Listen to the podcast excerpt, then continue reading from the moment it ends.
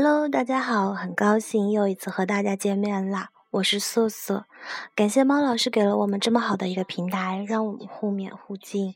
感谢一白忘我的为我们的活动做了一次又一次的调整和改进，还有感谢你们一直陪伴着我们这些猫小婶。今天在单位写总结时，突然发现我们在一起将近一个月了，三群的小伙伴。从近三十个到如今的十多个，坚持的你们真的很美好。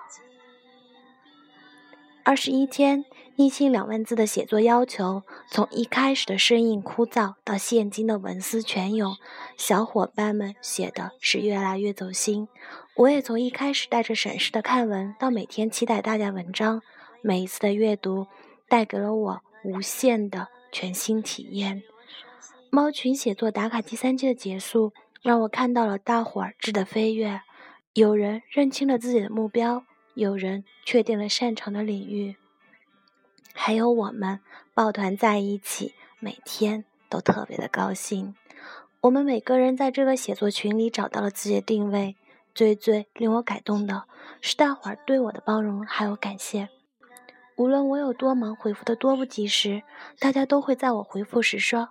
苏苏辛苦了，真的非常感谢你们，努力的你们，坚持的你们，善良的你们，让我每天都非常的感动，喜欢你们。